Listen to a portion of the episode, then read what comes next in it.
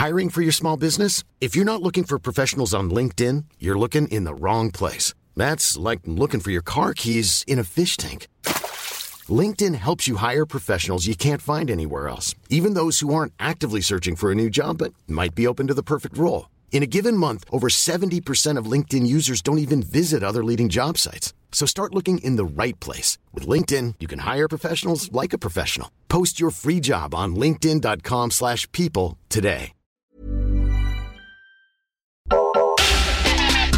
You're listening to Nick la radio. Vous écoutez Nick la radio, c'est Christophe Payet. Nous sommes en direct du salon de la mode Who's Next jusqu'à 16h30.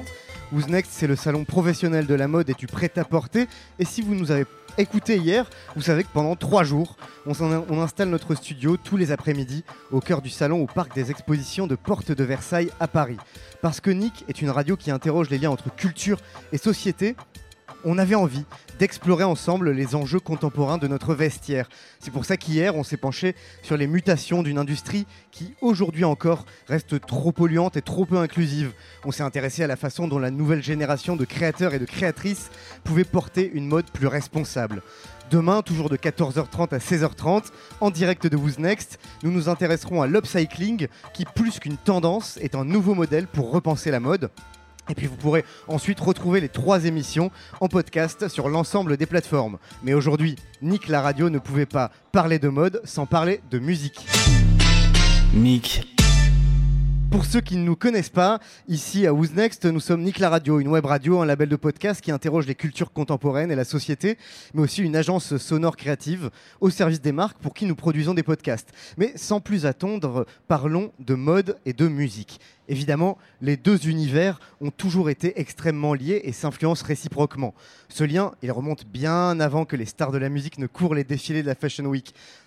Le vêtement, comme la musique, c'est avant tout un marqueur d'appartenance culturelle, communautaire. C'est l'expression d'une identité dans laquelle ce que l'on montre est aussi important que ce qu'on écoute. Les azous, les mods, le punk, le début du hip-hop, je vais pas vous faire une histoire accélérée de ces mouvements culturels qui ont été à la fois musicaux et stylistiques. D'ailleurs, puisque j'évoque le punk, il faut rendre hommage à la créatrice anglaise Vivienne Westwood qui nous a quittés le 29 décembre dernier, une styliste qui a eu une influence considérable et qui, avec son mari, le manager des Sex Pistols, Malcolm McLaren, a largement contribué à façonner ce qu'on appelle la mode punk.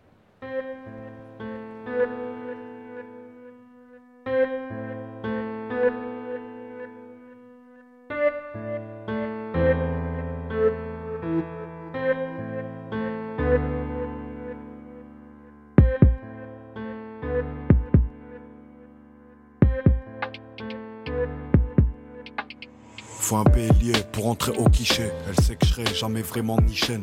Un million d'albums vendus, Serge apparaît sur de mauvais clichés. J'aime trop ma zone, jamais d'aller simple. Je la touche à bas prix comme OG. Faut pas un club, s'achète un 45. Touche à la mif, je monte dans le OG. On fout la drogue dans les puissantes familiales. Deux semi-auto au cas où ça tire. On fout la gomme, Piaggio, Honda, Aprilia. J'ai boxé deux motos cas où ça chie. Bravo, je ressemble à mon hood. Gros moteur allemand, Vivienne Westwood un romanzo, tout à bras comme un capot. Ne serre pas la mano, je ressemble à mon hood. Guapo, je ressemble à mon hood. Gros moteur allemand, Vivienne Westwood. Comme un romanzo, tout à bras comme un capot. SCH Viviane Westwood, comme quoi l'influence perdure au-delà des genres et des époques. On va donc commencer cette émission avec un premier plateau consacré à la mode et aux mouvements culturels et musicaux, en s'intéressant tout particulièrement à la place de la mode dans l'émergence du hip-hop. On en parlera tout à l'heure avec le journaliste et écrivain Karim Madani. Dans une seconde partie d'émission, on explorera aussi les liens que peuvent entretenir aujourd'hui les musiciens avec les stylistes et avec les marques. On en parlera avec le musicien Lucien Kimono, avec Valérie Delille, fondatrice de la marque Chag à Paris, et avec le chanteur Luigiano Pals. Mais tout de suite, tout de suite, focus sur la culture ballroom contemporaine, sans doute l'une des cultures qui lie le mieux mode et musique, avec Vincent Frédéric Colombo, fondateur du collectif de soirée La Créole, mais aussi de la marque de vêtements Créole. Salut Vincent. Salut Chris.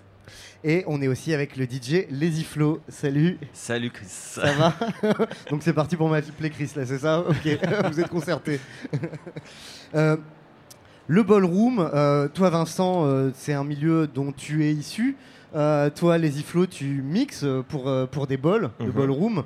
Euh, c'est une culture qui a été créée dans les années 70 à New York, dans les milieux gays, queer, trans, noirs et latinos. Et c'est précisément au croisement de la mode, de la musique, de la danse, évidemment, et surtout de la politique.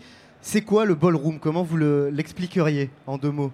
Qui commence? Les iflots Bah, c'est euh, une revanche euh, sociale pour, euh, les LGBT, euh, sur tous les points de vue, euh, que ce soit euh, sur euh, bah, déjà une existence, d'avoir un, un prix, une reconnaissance pour, pour son travail, des choses que parfois ils ne peuvent pas avoir dans la société.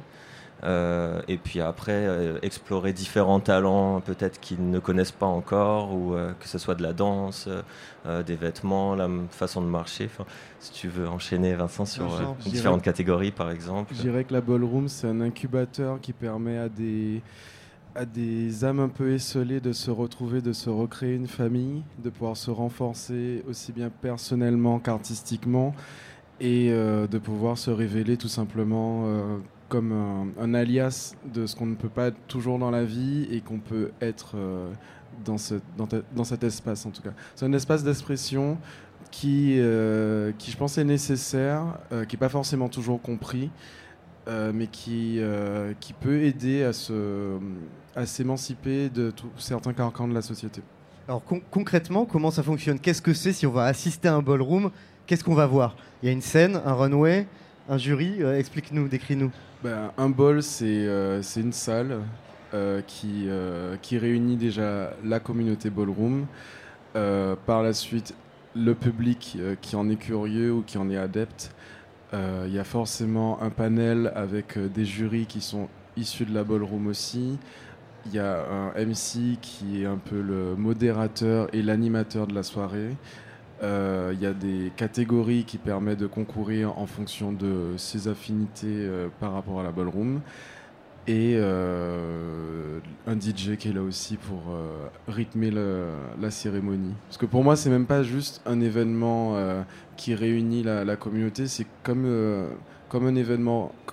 Ça fédère un peu comme un, un mouvement religieux, d'une certaine manière. C'est pas une secte, même si ça peut y Il ressembler. y a beaucoup de rituels. Il y a beaucoup de rituels. Euh, un bol, ça commence toujours par un LSS, euh, qui est euh, comme une, une présentation et un teasing en début de, en début de ball, pour permettre de rencontrer au public et après au niveau de la communauté qui sont les personnages et les personnalités de cette ballroom. Euh, après, on passe sur euh, les catégories, ça évolue de manière crescendo. Forcément, tout ce qui est le plus impressionnant, c'est souvent vers la fin. Donc on peut donner quelques exemples de catégories. euh, Alors en catégorie, on peut avoir euh, par exemple euh, face, donc c'est vraiment montrer euh, sa beauté naturelle euh, au maximum. Donc c'est un peu comme un concours de, de beauté, un peu comme un concours de Miss. On se présente euh, en étant euh, le plus beau, la plus belle possible. Euh, ça reste une battle, donc en gros, on, on se défend avec ce que l'on a. Parce que dans le ballroom, ce qu'il faut dire, c'est toujours une battle en fait. C'est ça, c'est vraiment battle. une compétition. euh, et on va juger effectivement soit sur le physique, soit sur les vêtements, le style, soit sur la danse. Les différentes catégories vont se répartir un peu comme ça, c'est ça? Totalement. C'est vrai qu'on passe sur des catégories qui sont basées des fois sur le physique, sur l'apparence, sur l'idée du passing. Euh, qu'on a justement un passing qui est très féminin ou très masculin, qu'on on peut être du genre opposé par exemple. Donc, Le passing, c'est l'idée de changer de genre euh, dans son Oui. style? En tout cas, de paraître le plus proche euh, d'un genre qui, auquel on n'est pas assigné à la naissance, mais auquel on, peut, on pourrait leurrer un hétéro par exemple. Voilà. Euh, on a euh, tout ce qui est runway, on a tout ce qui est euh, face. euh, pardon, Donc, donc face. runway, là, c'est vraiment un défilé de mode. On reprend Clairement, les codes des défilés ouais. de mode, sauf que on n'est pas, on n'est pas là pour représenter une marque.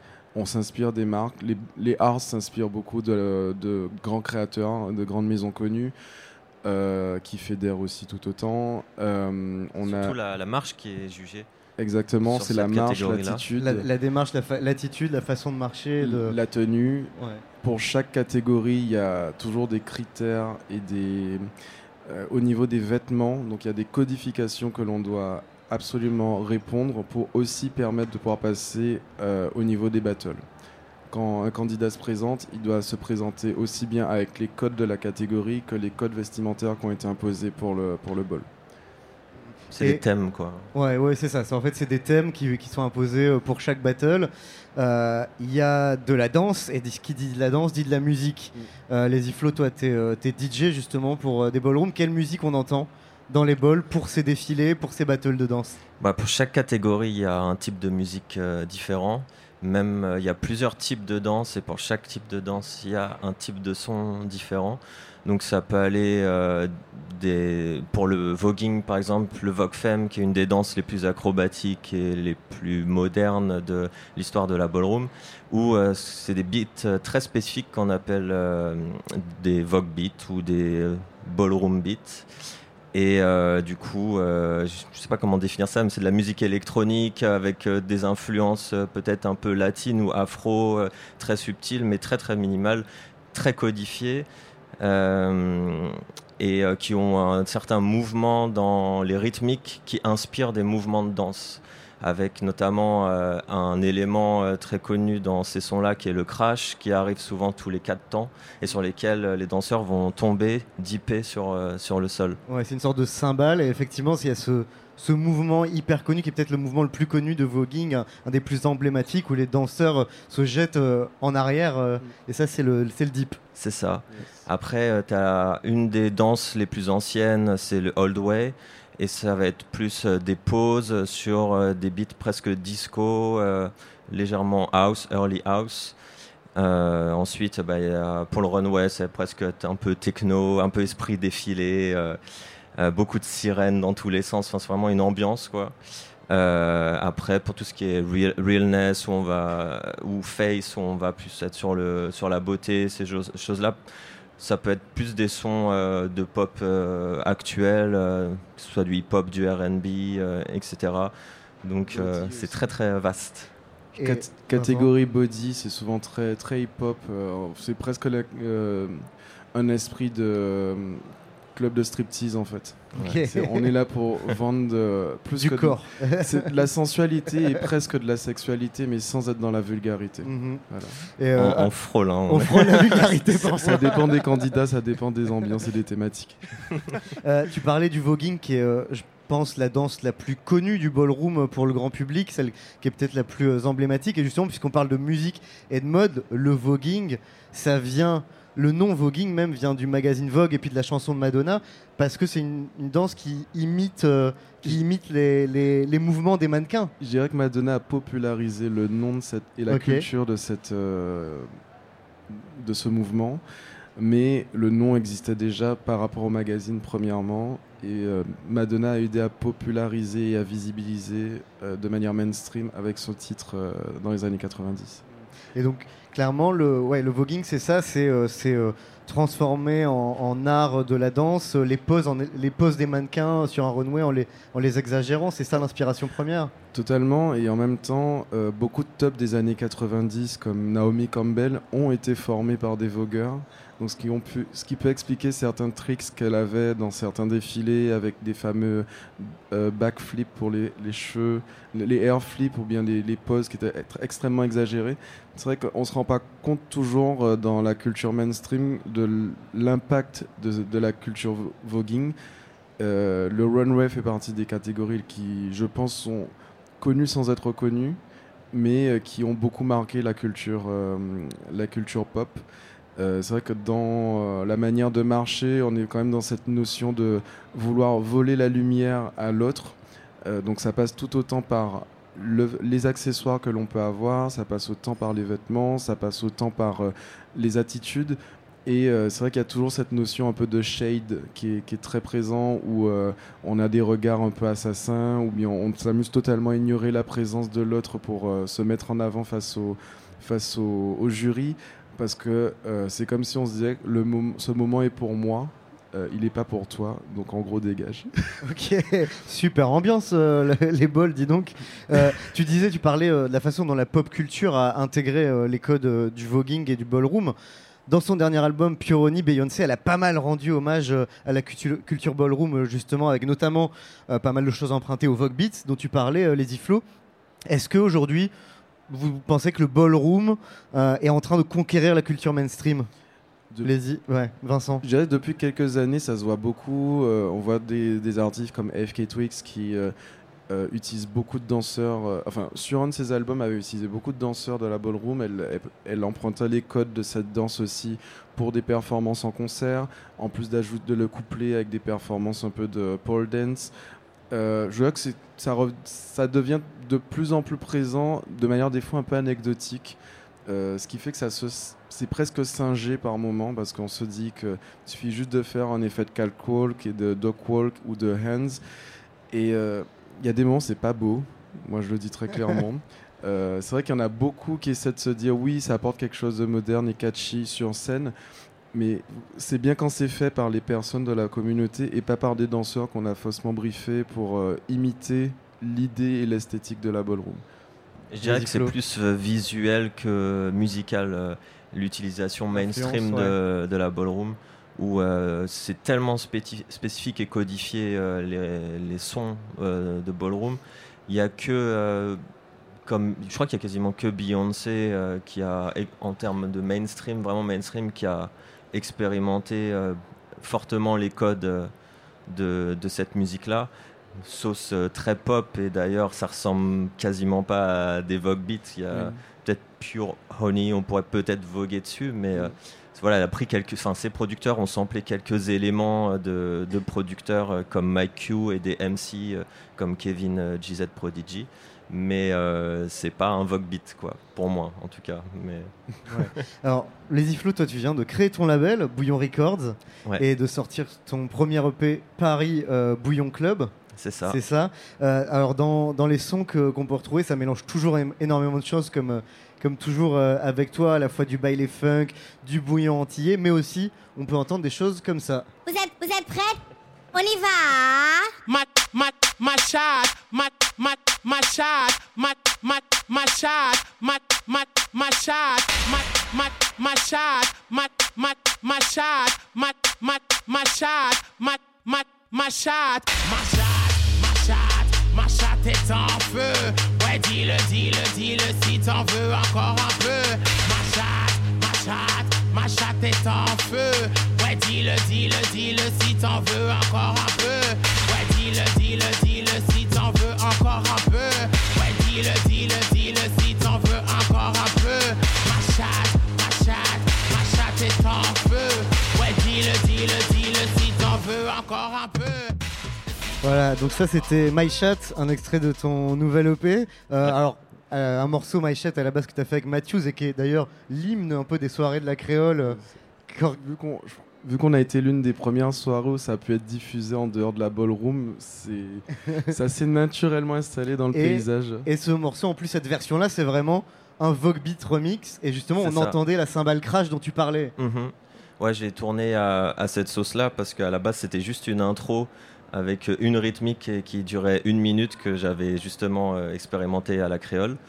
Et euh, il y a eu tellement de succès de cette communauté-là que je me suis un peu senti obligé de faire une version longue. Et je me suis dit euh, pourquoi pas une version Vogue Et ça a tout de suite trouvé son public. Ouais, ça, ça a tout de suite trouvé son public. Dans, le- dans l'EP, comme je disais, on entend aussi des morceaux qui ont plus de l'influence baile funk brésilien, euh, bouillon, antillais. Toi, tu as toujours mélangé tous ces sons club euh, et les- tu les as hybridés en fait euh, dans, dans la musique que tu produis.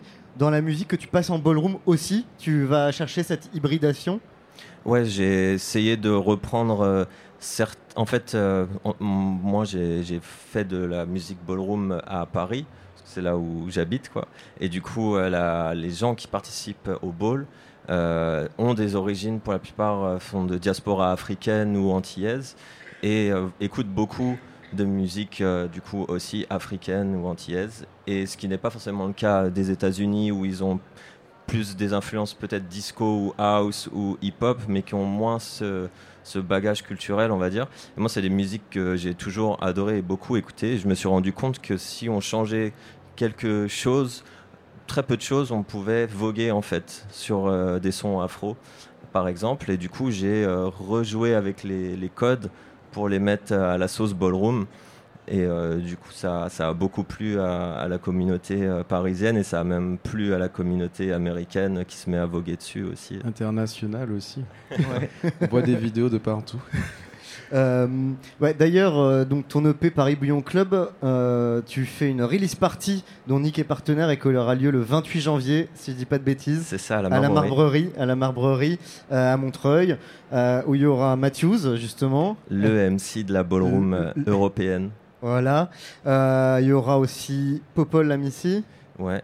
Boutchabois, Ouais, donc ils font du bouillon, Popol Amici coupé décalé, Silver Silver, producteur de UK Funky, et Rebekita. Rebekita, super DJ euh, de Rins France. Bah voilà, on, on invite tout le monde à aller euh, évidemment à cette release party du Paris Bouillon Club euh, à la Marbrerie le 28 janvier, parce que ça va être le feu et en tout cas nous, on y sera, ça c'est clair. Euh, les Iflo, tu es aussi euh, DJ résident des soirées La Créole, donc co-fondé co-fondé par Vincent avec, avec Fanny qui n'est pas avec nous aujourd'hui. Vous venez juste de fêter vos 5 ans au Chinois à Montreuil, je crois. Oui, c'était avant-hier. C'était avant-hier, Ouais. c'était bien. C'était ouf. Euh, la créole, c'est des soirées euh, bouillantes, on va dire, où ça danse beaucoup, où il y a un mélange d'influences de ballroom, comme on disait, parce qu'il y a beaucoup Mm. de danseurs issus du ballroom qui, euh, qui sont avec vous sur scène, qui dansent, qui mettent le feu et qui font le show, mais aussi voilà énormément justement de musique afro, caribéenne. Euh, comment tu définirais les soirées de la créole? Moi, je dirais, souvent, j'aime bien dire que la créole, c'est un peu un mélange euh, entre un son de système jamaïcain et une soirée underground berlinoise saupoudrée de Vogue beat euh, et de sonorités afro-latino-caribéennes, tout en en n'oubliant pas, en fait, vu qu'on a aussi en Europe, et pas que, mais les musiques afro où les influences afro ont influencé énormément de courants musicaux à travers le monde, dont les musiques électroniques, et on l'oublie très souvent. Donc euh, la créole, c'est un peu un, mélange euh, de, de toutes ces sonorités euh, qui est un peu à l'image des sociétés créoles qui elles-mêmes sont constituées de diasporas qui viennent du monde entier, qui ont été isolées sur des territoires et contraints par rapport à énormément de choses que l'histoire euh, nous, a, nous a laissé en héritage. Mais à travers toutes ces contraintes, l'homme et sa créativité a su euh, le transcender par les danses, par la musique.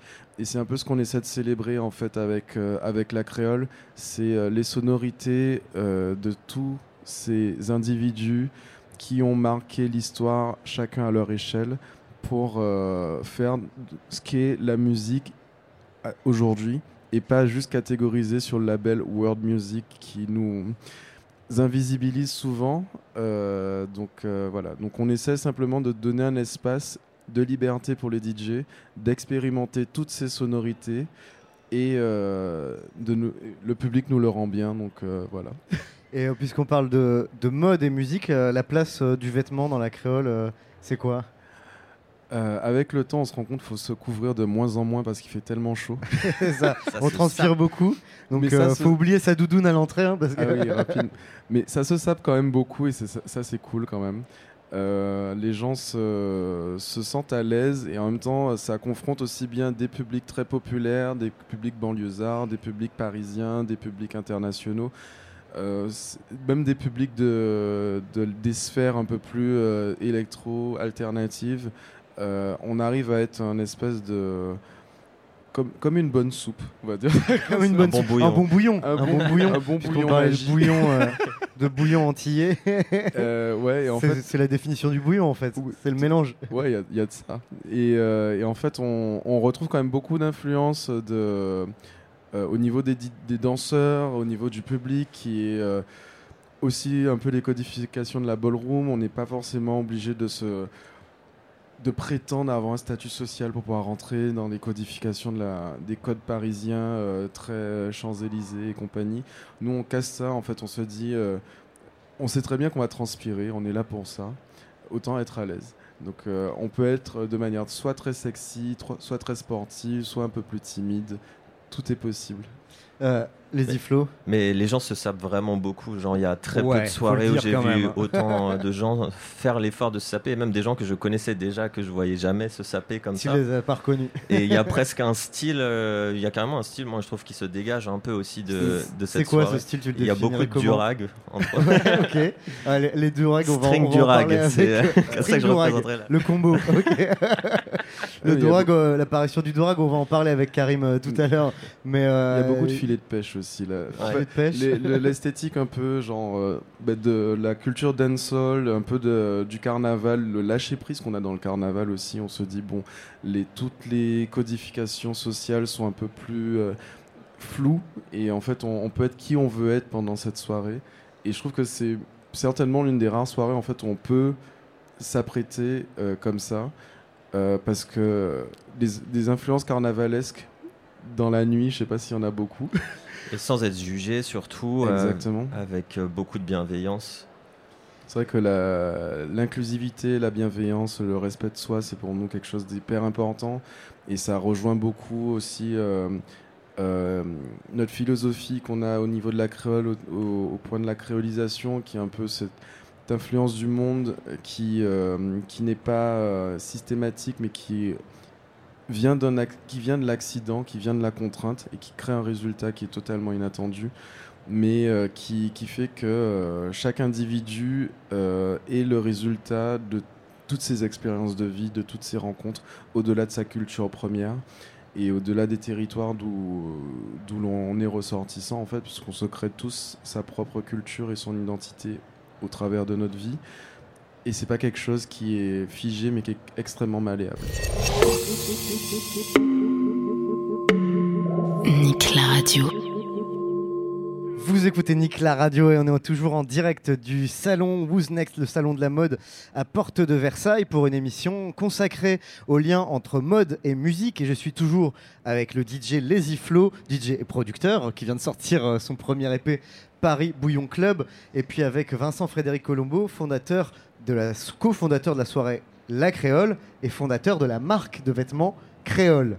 C'est ça. Exactement. Le- quel est le lien entre ta marque de vêtements créole et la soirée La Créole Euh, je dirais que c'est la notion d'identité de toute manière euh, qui, moi, me traverse déjà personnellement, mais c'est aussi cette notion de vouloir bousculer les clubs, euh, les, les codes, pardon, aussi bien que dans le club que dans la mode.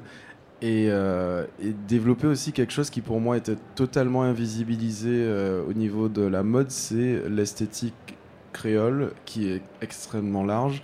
Et en même temps euh, une esthétique caribéenne aussi parce que j'ai grandi aux Antilles, j'ai grandi en Guadeloupe.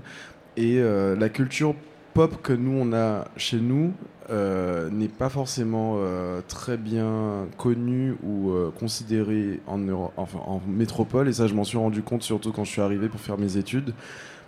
Et j'ai voulu essayer de présenter un peu une vision qui pour moi est totalement inexistante sur, le, sur le marché qui est l'esthétique créole de manière très large et même au-delà de ce simple mot créole qui est des fois très peu co- compris, très peu connu, en dehors de ses ressortissants pour beaucoup, en dehors du côté carte postale qu'on aime bien y voir.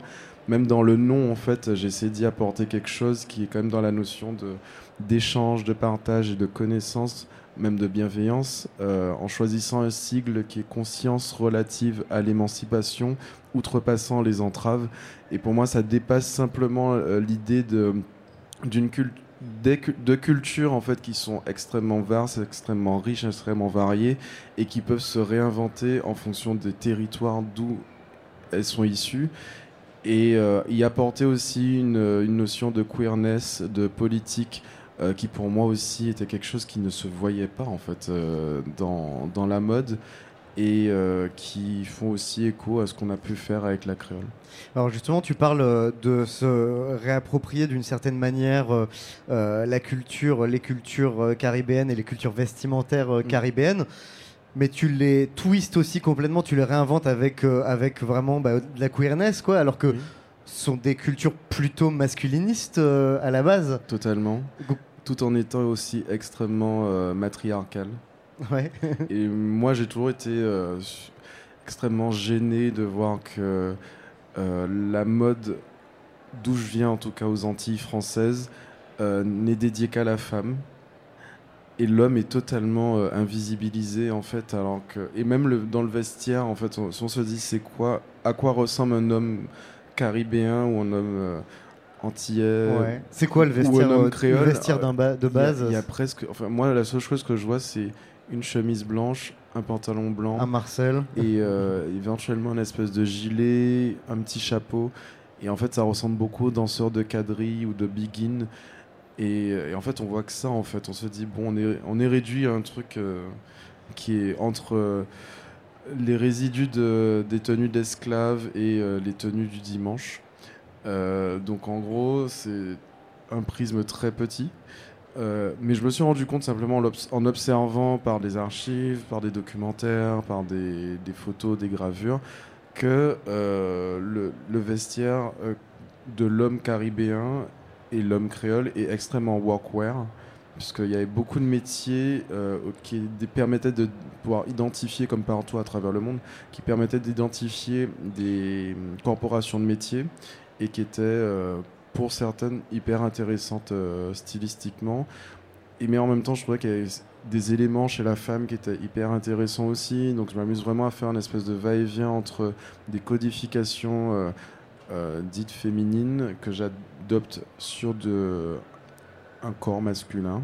Mais en même temps, pourquoi se limiter qu'à un corps masculin? Enfin, moi, je vois la mode de manière plus unisexe, même si je la dédie beaucoup à l'homme parce que je trouve qu'elle est totalement invisibilité- invisibilisée sur les territoires d'où je viens dans la mode. Et même la notion de mode, j'ai l'impression qu'elle n'existe pas pour l'homme en fait. Alors concrètement, euh, ça donne quoi? Concrètement, les vêtements de créole, la marque. Ouais. Donc ce, ce- ce- cette, euh, cette mode caribéenne twistée avec de la, de la queerness, à quoi ça ressemble?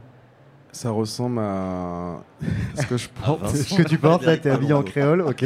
Alors pour les auditeurs et les auditrices qui ne peuvent pas voir, Bah, Ça- par exemple, on retrouve beaucoup dans, dans les habitats, euh, bah, pas, quand, pas quand dans les Caraïbes, mais bon, en tout cas chez les grands-mères, chez les, chez les, les tantes, les, tantes les, les oncles, les compagnies, il y a beaucoup d'éléments crochés et je trouve que c'est quelque chose qui est hyper beau, mais c'est quelque chose qui est att- attribué uniquement à du linge de maison.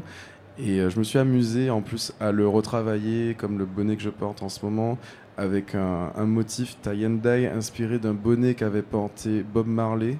Et en fait, j'ai essayé de retrouver toute une gradation de couleurs par rapport aux couleurs originelles du bonnet qu'il portait, mais qui, a été réadapté par du crochet avec la perle intégrée euh, dans, euh, ben, dans le fil, en fait. Donc ça demande un, placement euh, de taré. C'était 8 heures pour enfiler juste les couleurs dans l'ordre avant de commencer à crocheter. Donc c'est presque de la haute couture. Euh, c'est aussi euh, des vêtements avec des imprimés euh, qui peuvent être aussi qui peuvent évoquer le côté un peu Rastafari ou le côté comment ça s'appelle encore? J'en oublie le nom, mais bon. En tout cas, tout ce qui est un peu au niveau de la mouvance Rastafari, qui est dans des codifications qui, dans le vêtement, qui est plutôt modeste, mais en même temps qui reprend beaucoup de codifications de vêtements militaires. Euh, on retrouve beaucoup le beige, le kaki, on retrouve beaucoup de vêtements militaires en fait euh, euh, dedans et même souvent les il y a beaucoup de rasta. Je pense que c'est un peu réducteur de juste désigner les personnes qui sont de cette culture. Des fois qu'on assimile juste à cause de la coiffure, qui n'est pas qui est un raccourci également, mais que on retrouve souvent aussi ces hum, euh, le lion de Juda, par exemple, qui est très présent parce que c'est en, hommage à Ali Selassie, qui était le roi d'Éthiopie, qui était venu en plus euh, euh, en, Jamaïque une fois et qui était représent, un peu l'incarnation de Dieu sur terre pour eux. Donc en gros, il y a par exemple ce lion de Judas, je me suis déjà amusé à le retravailler sur un, un pull tissé main avec un effet tie and dye du rouge jaune vert avec une broderie perle aussi d'un lion de Judas. Euh, donc ce qui fait que ça devient aussi un travail très impressionnant. On Euh, je retrouve- peux simplement sur les codifications rouge, jaune, vert, mais en même temps en Mhm. apportant d'autres coloris on aussi. retrouve pas mal de mailles aussi, de filets de pêche, des choses comme ça. Ouais, je travaille aussi euh, l'idée du filet de pêche. J'ai même repris un premier, dans ma première collection, la technique du filet de pêche pour faire un débardeur filet de pêche. euh, mais avec une attache comme un maillot de bain féminin. Donc c'est des petits jeux comme ça que je m'amuse à faire. Ouais, pour détourner en fait tous ces, euh, ces, ces- ces éléments un peu classiques, euh, traditionnels en fait, Oui, qui sont la culture antillaise et qui tu les viennent soit- détournes. qui viennent soit de l'habitat, soit de l'architecture, soit qui vient de, de cultures euh, qui ont apparu chez nous, soit de, de la culture mainstream aussi avec la, la dancehall ont permis aussi de véhiculer une imagerie qui était beaucoup plus identifiable. Euh, donc le débardeur filet de pêche fait partie de ces classiques, les cargos en font partie, les baguilles en font partie. Euh, donc c'est des éléments que je retravaille beaucoup. La dentelle est très présente chez la femme et je m'amuse à le travailler sur du vêtement plus technique euh, en retravaillant l'idée des, bro- des broderies en dentelle en fait qui sont sur des vêtements féminins et les, célébrer un peu comme des manifestes de l'amour euh, de manière très large en fait il y a aussi bien l'amour homosexuel l'amour lesbien l'amour hétérosexuel et je l'incarne comme un effet de vitrail en fait sur cette broderie donc il y a trois, trois visuels qui existent et j'ai travaillé ça avec euh, Thomas Pierre-Jean qui est un jeune créateur aussi qui est spécialisé dans la broderie, qui a bossé chez Céline entre autres et qui se lance maintenant en perso et euh, enfin en indépendant pardon. Mais euh, je trouve ça intéressant même dans ce que je fais de pouvoir travailler aussi avec des, des artistes euh, graphistes. Euh, sur euh, le pantalon que je porte aujourd'hui, par exemple, c'était Ash Allan qui est un, artiste new-yorkais qui travaille beaucoup la technique du cyanotype. Et je lui ai donné genre un listing de plusieurs potentiels de, de, pistes de visuels que j'aimerais retravailler. Sur celui que je porte aujourd'hui, c'est un iguane. C'est un animal qui est qui existe de manière endémique aussi en Guadeloupe et même dans toute la Caraïbe. Il y a des centaines euh, d'espèces de, d'iguanes qui existent à travers le monde. C'est un animal protégé euh, en Guadeloupe, même si euh, ben, qui des fois pas très, pas très prudent, donc se fait des fois écraser sur le bord de la route. Mais euh, je tenais à, mettre des éléments qui font partie de l'environnement dans lequel j'ai grandi et qui sont pas forcément des animaux qu'on pense à mettre en, valeur. J'ai fait un autre print aussi avec euh, le combat de coq, par exemple, qui est une pratique qui est encore existante euh, en Guadeloupe, même si ça reste de, plus, ça, disparaît au fur, avec le temps. Mais c'est des pratiques culturelles en fait qui sont encore présentes et qui sont issues, qui ont été ramenées pendant l'esclavage par les colons, mais finalement ça a été beaucoup repris par, euh, par euh, les populations de manière très large. Et euh, les territoires Guadeloupe, Martinique et Réunion, je crois aussi, et deux départements en France, font partie des rares territoires dans le monde et en France qui peuvent, où ça existe encore. Ouais, aussi bien bien, qu'aux. Philippines, aussi bien qu'au Brésil. Enfin, c'est c'est des, des résidus de la colonisation, en fait, euh, même si c'est une pratique qui est apparue dans l'histoire en Chine, qui a été ramenée en Europe, et qui, bon, c'est une histoire assez large, et je trouve qu'il y a plein de petits, plein de petits détails, en fait, qui évoquent euh, la culture euh, de manière très, très large, et de manière non cliché aussi. Mais du coup, ouais, le, le vêtement pour toi, euh, comme la musique et la fête, est euh, une façon de dire des choses, d'avoir un discours, et presque un, un discours euh, politique. Euh, Les Iflo, toi, tu, euh, est-ce que pour toi aussi le, le vêtement peut être un vecteur de, de politique, de discours, tout comme la musique? Euh, moi, me concernant, moi, j'ai pas cette démarche-là. Je, je porte juste ce qui me plaît et je m'en fous de ce que pensent les autres. Mais euh, c'est sûr que, voilà, avec toute l'histoire qu'il a racontée, je sais que Vincent, il utilise beaucoup de symboles euh, dans, dans sa marque. Je sais que c'était le charançon, non, que tu avais Oui, repris euh, aussi. euh. Sur la première collection, effectivement, je, je dénonçais des éléments euh, qui en font encore extrêmement écho à l'actualité, euh, qui sont euh, les problématiques avec le chlordécone, qui sont des problèmes environnementaux euh, qui nous touchent très directement c'est un- scandale sanitaire aux Antilles, le chlordécone. Et, et souvent, en fait, j'ai voulu essayer de l'aborder, mais de manière non directe, parce que souvent, on, on- on parle de, du, du nom de la molécule, mais on ne sait pas à quoi ressemblait ce que l'on com- ce que l'on combattait avec.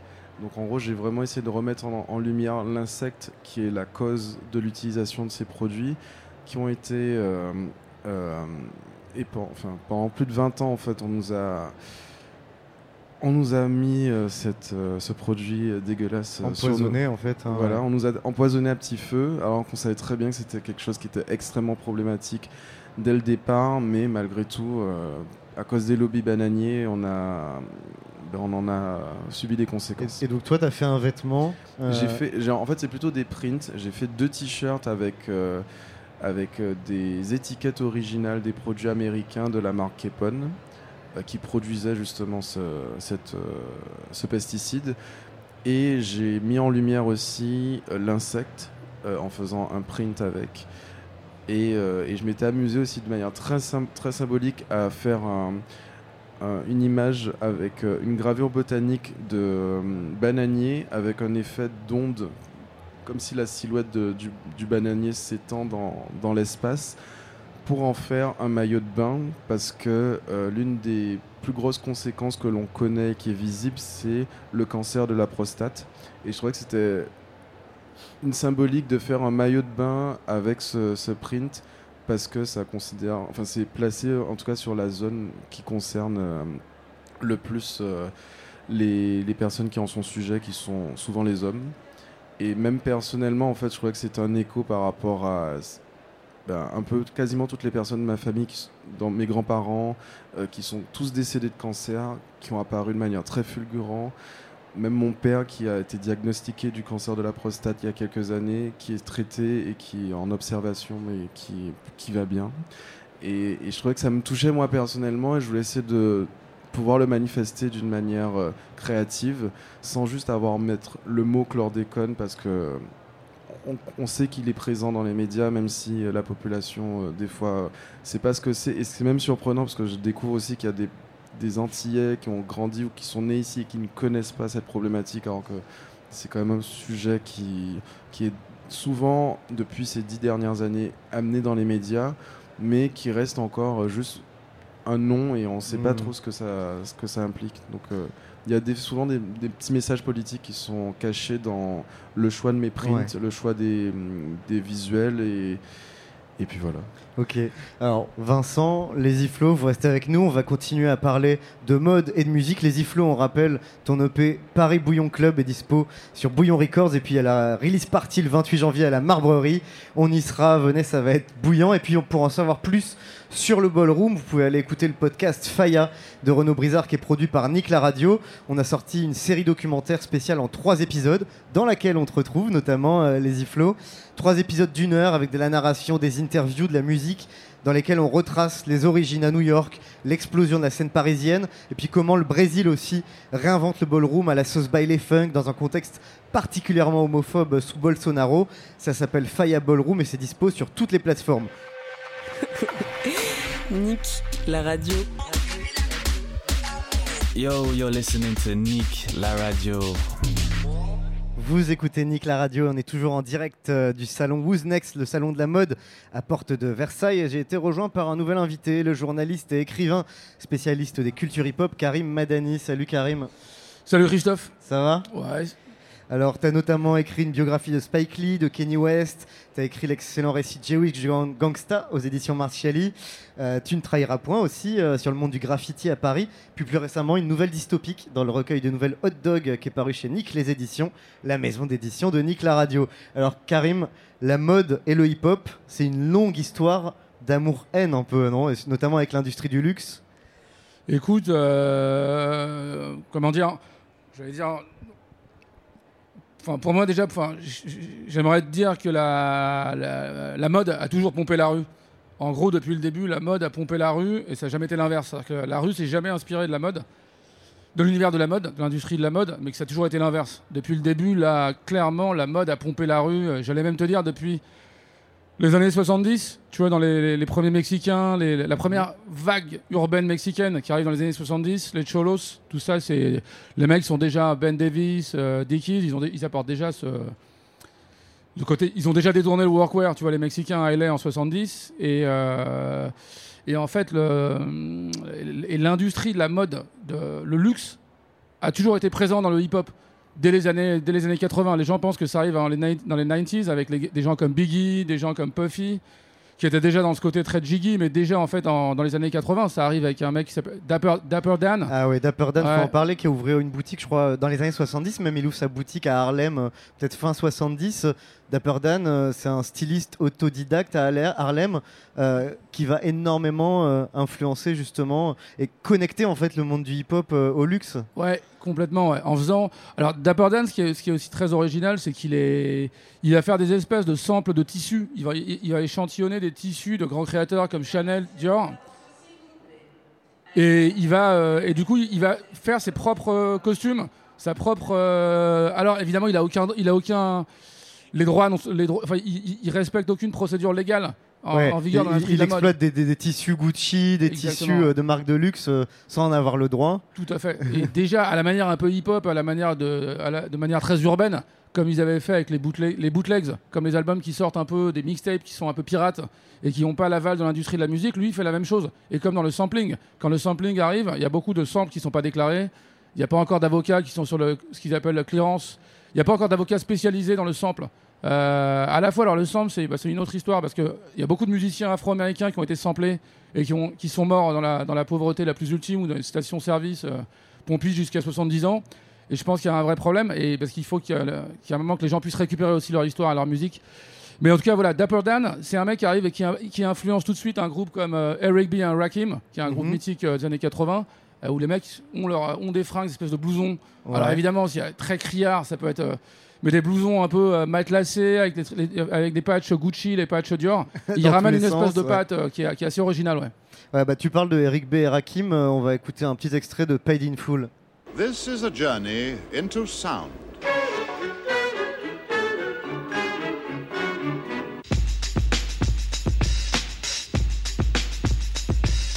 This is a journey into sound. A journey which along the way will bring to you new color, new dimension, new value.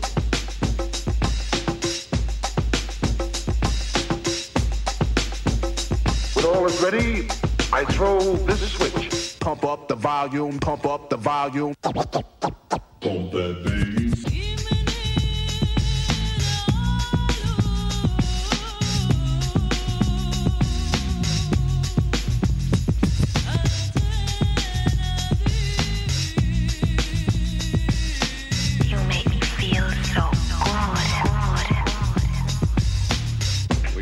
This broadcast to bring you a special news bulletin from our on-the-spot passport. Oh my gosh. The music just turns me on.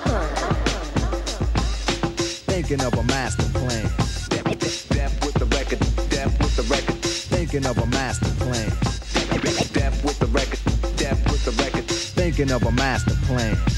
Ain't nothing but sweat inside my hands. So I dig into my pocket, all my money spent. So I get deeper, but still coming up with lint. So I start my mission, leave my residence. Thinking how could I get some dead presidents? I need money. I used to be a stick up kid, so I think of all the devious things I did.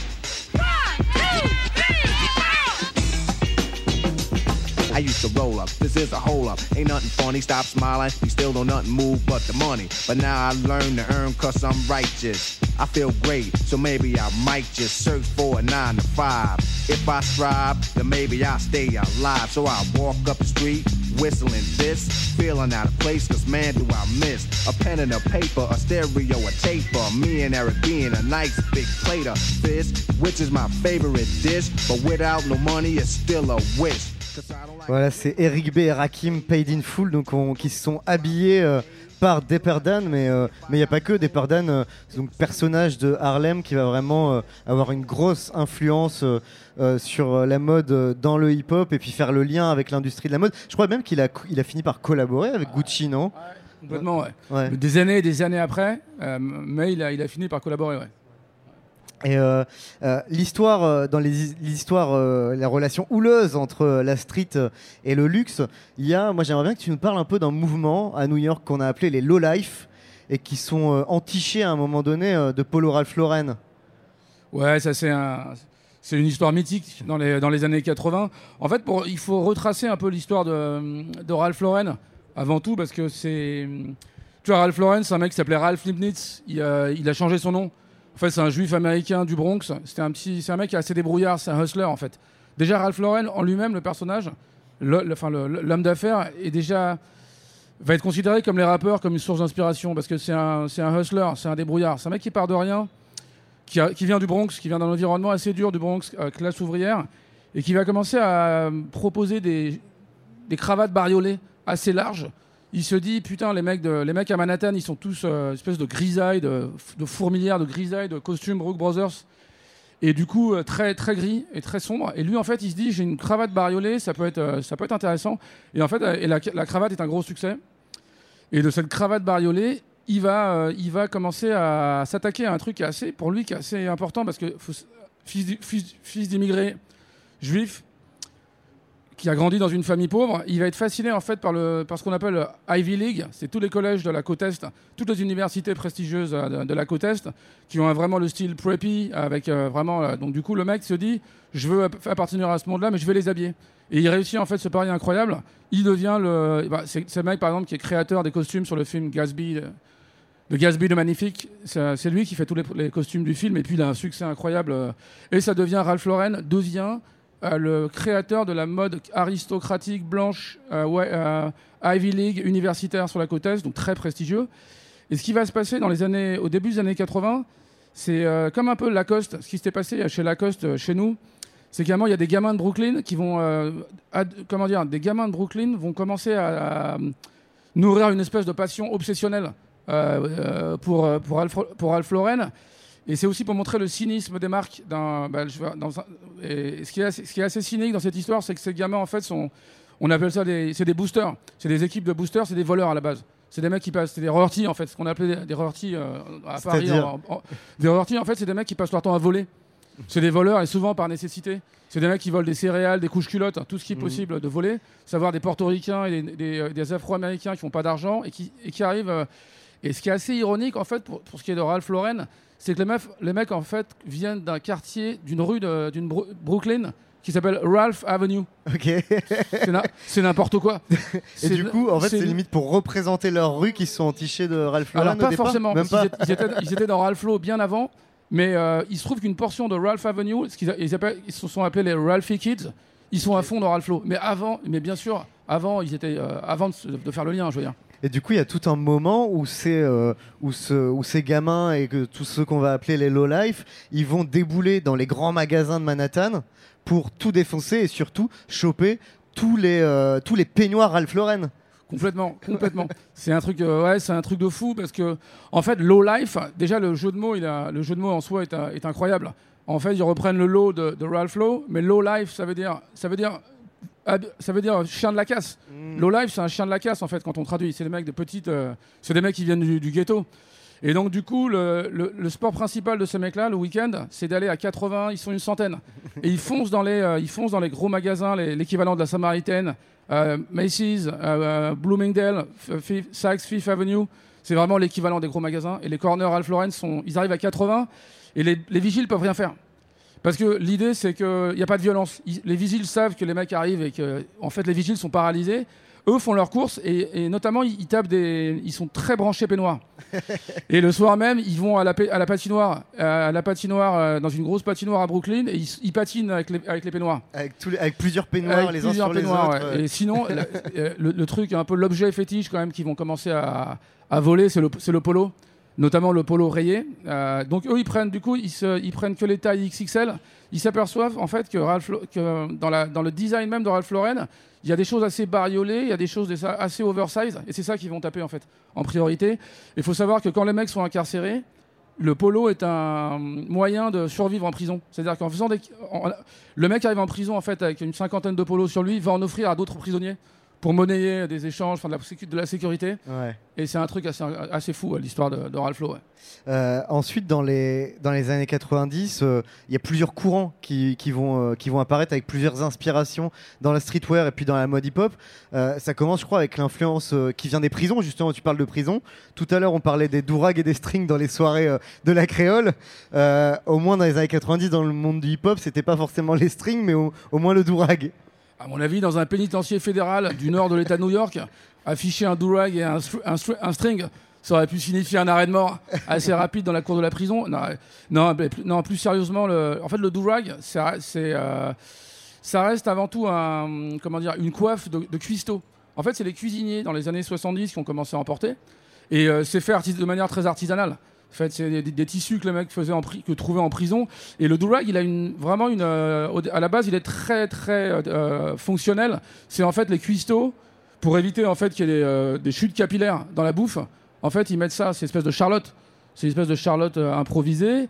Et ensuite, il sert pour les coupes de cheveux. En fait, il sert pour, pour pouvoir dormir avec une coupe de cheveux, qu'elle soit plus. le ma- lendemain matin, pour pas avoir une, les cheveux trop ébouriffés. Et quand les mecs sortent de prison, quand ils ont fini d'accomplir leur peine et qu'ils rentrent dans leur quartier, ils gardent ce durag. Et tout le monde dit putain, mais ça tue et tout. Qu'est-ce que c'est euh Et c'est vrai qu'au début, le durag, il est vraiment très lié à une expérience carcérale. C'est vraiment un truc de, racaille. C'est un truc de voyou. C'est un truc de assez. euh, D'ailleurs, il y a un morceau de Jay-Z qui dit que. il me semble que c'est So Ghetto. Et à un moment, Jay-Z est une nana dans une bagnole. Et en fait, et la nana lui dit euh, Jay, maintenant tu as de l'argent, enlève le putain de durag. Et il fait, il dégage la fille. C'est, euh, il sort de, la voiture. Le durag sy- symbolise une identité très urbaine, très, très rue.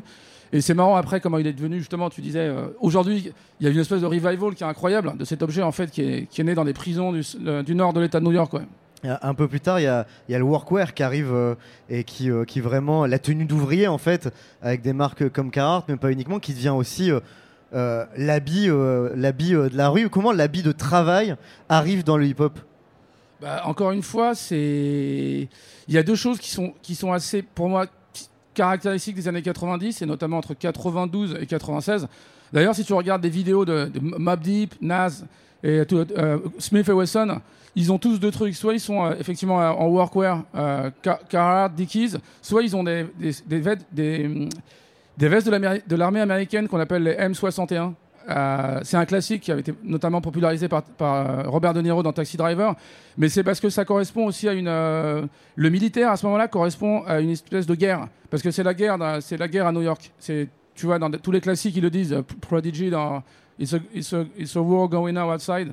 Parce qu'en fait, c'est l'épidémie de crack qui arrive et c'est la guerre. Les familles sont détruites, les gens sont obligés de survivre. Et la métaphore militaire, elle est, là parce qu'il y a un côté. bah, D'ailleurs, des, pochettes mythiques comme Capone et Noriega, The War Report, ils sont tous. euh, alors, ils sont Desert Storm parce que c'est la guerre du Golfe en 91. Donc, ils ont vraiment la, la totale uniforme Desert Storm. Sinon, c'est la M71 super large que tu vois dans tous les clips, qui est euh, un truc euh, très chaud, qui est à la fois très chaud, très fonctionnel, mais qui correspond à un état de guerre dans la rue new-yorkaise. Et sinon, pour le workwear, la première fois que le workwear arrive dans la, dans la culture mainstream américaine, dans le sens où c'est documenté dans la presse, c'est quand un journaliste de New York Times descend dans, le, dans la rue et euh, commence à observer qu'il y a beaucoup de dealers, euh, notamment à, entre, à Brownsville, un quartier de Brooklyn qui est assez dur, qui portent en fait des, vestes de charpentier Carhartt et il comprend pas. Et en fait, il interviewe les mecs dans la rue, les gars sont en train de vendre, et il leur dit Mais je comprends pas, ça c'est. euh, Parce qu'à un moment, il y, a une espèce de clash entre la veste d'ouvrier américain, euh, qui est une symbole de, va- valeur du travail, et parce que c'est Carhartt, c'est quand même. euh, euh, ça reste quand même l'ou- l'ouvrier. Enfin, la veste qui symbolise une espèce de de valeur du travail, de la patrie, de, la famille aussi. C'est très enraciné dans des, dans, des, dans des valeurs traditionnelles, cette marque. une- une- je dirais pas que c'est une marque de droite, mais c'est une marque de travailleurs qui est très enracinée. Et là, cette marque est détournée. Les mecs vendent de la drogue et l'utilisent. Parce que, pour des raisons d'abord très fonctionnelles, parce que le truc est, solide, le truc est chaud, et notamment la poche dispose de plusieurs poches. La, la veste. Plein de poches, ouais. Plein de poches. la, Mickey- la Michigan Coat, la classique, de- elle est plein de poches. Donc, Mais en euh, fait, tout simplement, c'est encore une fois le truc fonctionnel. Comme les travailleurs de l'usine, bah, les dealers sont des travailleurs euh, de la rue. Tout et à donc, ils, ils vont chercher le côté fonctionnaire de la, ve- de la veste Carhartt et, et du coup, ils la détournent complètement. C'est ça. Exactement. ouais. Et le papier fait du bruit, donc le, le- le papier fait du bruit. Évidemment, la marque, bah, comme toujours, et on parlait tout à l'heure de Tim- Timberland. Dans Ouais, ces on, cas-là- on par- on parlait en micro, tu as commenté euh, les Iflo portent des Timberland. Et tu as dit, tu sais, euh, ces chaussures Timberland, ça a une histoire de ouf aussi. Oui, parce qu'en fait, les, les marques vont se désolidariser de cette image. Quand Carhartt apprend, par exemple, que, le, que leur veste, euh, la- la- leur veste phare, elle est, elle est portée, c'est c'est une des plus grosses ventes dans les rues de, New York et qu'elle est vraiment portée par, par beaucoup, de, beaucoup de dealers, ils vont prendre leur distance, mais en même temps, c'est toujours assez cynique. La, la veste se vend comme des petits pains parce qu'elle elle apparaît dans des clips et du coup, euh, Mais forcément. comme, ça- euh, comme en France, euh, au début, Lacoste, évidemment, avec les banlieues qui ont, qui ont récupéré et détourné Lacoste, et, euh, et forcément la marque, avec son positionnement extrêmement traditionnel, et, était un peu, je pense, mal à l'aise avec ça. Aujourd'hui, ces marques de luxe, elles sont beaucoup plus à l'aise avec, avec leur, leur image liée au hip-hop, au rap et à la street. Comment comment t'expliques ça? Est-ce que Est-ce que c'est une consécration? Est-ce que c'est une récupération? Est-ce que comment tu vois ça? Bah, En fait, parce que le truc, c'est que, comme je le disais, enfin, malheureusement, le, enfin, le capitalisme euh, régurgite tout, euh, digère tout, chie tout, avale tout, et euh, tout est une grosse mixture.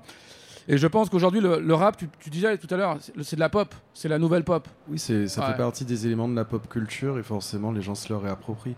Mais c'est très drôle parce que les deux marques dont on parle, Lacoste et Ralph Lauren, c'est des les polos Lacoste et polos Ralph Lauren, c'est des espèces d'incontournables pour que dans les soirées aux Antilles, un mec qui est bien habillé porte un polo Lacoste ou un polo Ralph Lauren. Ah ouais. Parce qu'on a toujours du mal, c'est très drôle, hein, parce qu'on a vraiment du mal à se dire qu'un mec peut venir juste en t-shirt ou même en basket. J'ai déjà vu même affiché à l'entrée d'un club, c'était en 2016, je me rappelle très bien. J'allais en soirée, c'était in- c'était indiqué pour les hommes interdit d'avoir un t-shirt, interdit d'avoir des baskets, interdit d'avoir des chaînes pour éviter de se les faire voler ou peut-être piquer pendant la soirée. On a, on a encore ces espèces de trucs de comment on peut prétendre à être euh, apte à pouvoir s'amuser en étant habillé avec des codifications totalement euh, arriérées, moi je dois dire. Euh, D'ailleurs, on parlait tout à l'heure avec toi, Vincent, de déconstruire le vestiaire traditionnel euh, créole, de le twister euh, vis-à-vis du genre, de la relation de genre avec fluidité. Karim, est-ce que on peut voir la même chose dans le streetwear, dans le rap aujourd'hui, ou est-ce qu'on en est encore euh, loin? Ou ça, ça reste quelque chose de, de très masculin, voire masculiniste? Non, non, non, on est complètement sorti de, du truc masculiniste quand même. Ouais. Je pense qu'il y a des, par exemple, tu vois, les vêtements de travail. J'ai vu, alors moi je suis pas forcément fan, hein, j'ai vu des trucs chez Balenciaga qui sont assez atroces, mais qui détournent du, euh, qui détournent du truc de vêtements de balayeur de rue, super large, avec même des velcro, truc de sécurité. Et du coup, non, non, ça c'est vachement. Ah bah voilà, Vincent, on a un Ouais. exemple. voilà, ouais, et, c'est- et du coup, on est. euh, et, et ce qui est, ce qui- ouais. Et c'est ce qui est assez fun aussi. euh, c'est ce qui est assez fun avec le. Mais après, le, je pense que le hip-hop, c'est devenu le hip-hop. Alors hip-hop ou hip-hop, pop, comme la pop. Ouais. On peut toujours le. Voilà, c'est toujours un. Moi, pers- perso, euh, je trouve. Enfin, l'évolution, est- c'est-à-dire qu'aujourd'hui, le hip-hop est rentré dans les familles. Il est, c'est comme un- un dans une réunion de famille où on ramène, euh, comment dire, le- c'est devenu le genre idéal quelque part. Il, il- il passe partout le hip-hop. c'est-. Alors qu'il c'est vrai que dans les années 90, c'était tellement lié à. Faut pas oublier que le, quand même le rap, c'est quand même une musique qui est liée à la criminalité, qui est liée À au crime, comme, ouais. comme le jazz. Il y a longtemps. À, à l'origine, il y a longtemps, qui est es- essentiellement lié à la culture de la rue, au crime et à la, à la, à la vente de stupéfiants notamment. C'est, euh, c'est comme ça. C'est via le rap que le streetwear est arrivé sur euh, les podiums? Ouais, bien Ouais. sûr, ouais, complètement, ouais, complètement. ouais. Mm. Et, euh, et dans ce streetwear, on n'a pas parlé, euh, pour finir, euh, évidemment, du sport aussi. Mais la tenue sportive, elle a une place majeure dans ce vestiaire. Ouais, complètement. Ouais. Faut pas oublier quand même les, euh, tu vois, les, des vêtements, des vêtements phares comme le, le- le starter, les starters, les jerseys, les jerseys, les équipes de, tous les maillots d'équipes de basket, de baseball, de hockey, de football américain, de, les casquettes, les, euh, tout ça, c'est essentiel. Et ça, c'est porté, c'est porté de manière très naturelle. Je vois à New York, c'est comme un uniforme du quotidien. Il y a, il suffit, il y a pas besoin de, su- de supporter vraiment une équipe. C'est vraiment un truc très, euh, qui est très implanté, très enraciné dans la culture. Mm. Merci beaucoup, Karim. Merci, Merci. Lazy Flo. Merci, euh, Vincent, euh, d'avoir été avec nous. Euh, on va accueillir un deuxième plateau pour voir euh, quelles relations les musiciens peuvent entretenir concrètement avec des créateurs et des créatrices de mode. Et pour l'instant, on fait une petite pause musicale. On se retrouve juste après. You're listening to Nick la radio. Vous écoutez Nick la radio, on est toujours en direct euh, du salon Who's Next à Porte de Versailles, le salon de la mode et du prêt-à-porter. Toujours euh, pour une émission spéciale sur les relations particulières évidemment qu'entretient la musique avec la mode. Et je reçois de nouveaux invités pour prolonger cette discussion. Je suis avec Lucien Kimono, musicien, chanteur. Bonjour Lucien. Salut, je peux t'appeler Chris aussi Ouais, bon allez, c'est parti. Si tout le monde m'appelle- Chris, je vais, je vais m'y rési- m'y résigner. Je suis aussi avec Valérie Delille, fondatrice de la marque Chaga Paris. Bonjour. Bonjour Christophe. Et puis avec un musicien que Valérie tu habilles avec ta marque Chaga, Louis Gianni Pals, qui est chanteur. Bonjour. Bonjour. Bonjour. Fran- en français, ça va ou en anglais? Ça va, comme tu veux, whatever you want. Where are you from? I'm from Curaçao, South America. Curaçao. Curaçao, oh. Yeah, man. Thanks for having me. Merci à toi d'être- présent. Euh, Lucien, je vais euh, commencer un peu avec toi parce que tu viens de sortir euh, un nouveau single, je crois, Echo. Exact. C'est ça? Extrait d'un album qui va paraître au printemps. Oui, on on tout a à une date fait. de sortie ou? Euh, on l'a, mais on, on attend un peu avant de ok. la balancer. Euh, donc Echo, c'est le premier single. Bah, je propose qu'on en écoute euh, tout de suite un, un extrait.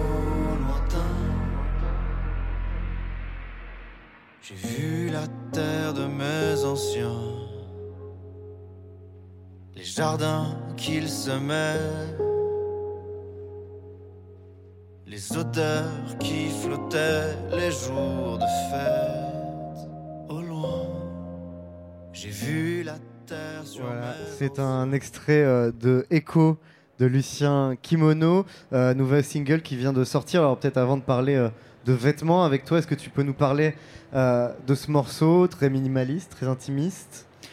Exactement, merci de, de l'avoir passé. Donc oui, c'est le premier morceau d'un nouvel album sur lequel je travaille depuis longtemps. Et c'est important pour moi parce que c'est euh, une sorte de virage avec ce que je faisais avant, qui était plus instrumental, qui n'était pas chanté. Et là, ce morceau et tout l'album vont être chantés en français par mes soins. Euh, donc voilà, une, une grande nouveauté. Virage avec même un, un changement de nom un peu, enfin pas complètement, mais euh, c'est vrai qu'on te connaissait sous le nom de Lucien and the Kimono Orchestra. Maintenant c'est Lucien Kimono. Exactement. Les gens comprenaient pas très bien que c'était en fait une sorte de projet solo, mais qui disait pas son nom. Et donc on- voilà, j'ai choisi un nom plus direct. Et puis changement aussi parce que tes précédents projets étaient euh, chez Cracky Records. Là, je crois que c'est ton propre label, Avancé.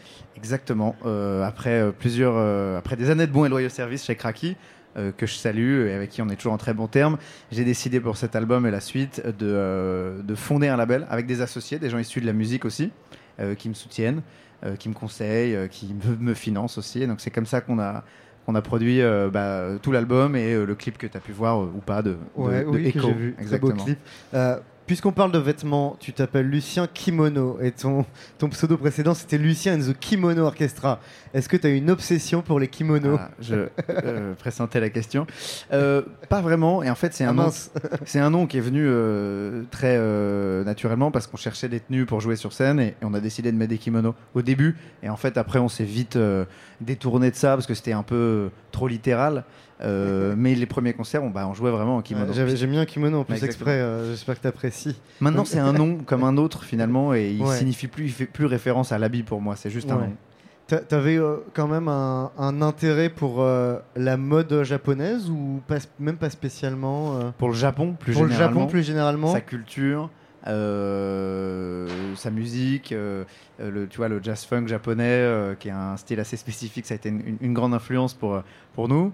Euh, puis c'est un voyage initiatique que j'ai fait là-bas, puis j'ai un peu de famille aussi là-bas, etc. Donc il y avait cet attachement.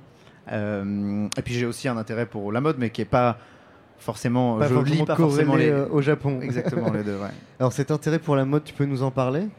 Bah, il est euh, déjà il a commencé parce que je, je me suis retrouvé euh, euh, un peu comme ça par hasard à travailler avec des marques. Euh, parce que bon, j'ai Lucien Kimono, mais en parallèle, je bosse avec plein de marques en fait de, de mode, de luxe, de prêt-à-porter, et je leur fais de la musique pour leurs pubs, euh, pour leurs défilés. Euh, L'année dernière, tu as peut-être vu euh, le, le défilé filmé de Casablanca.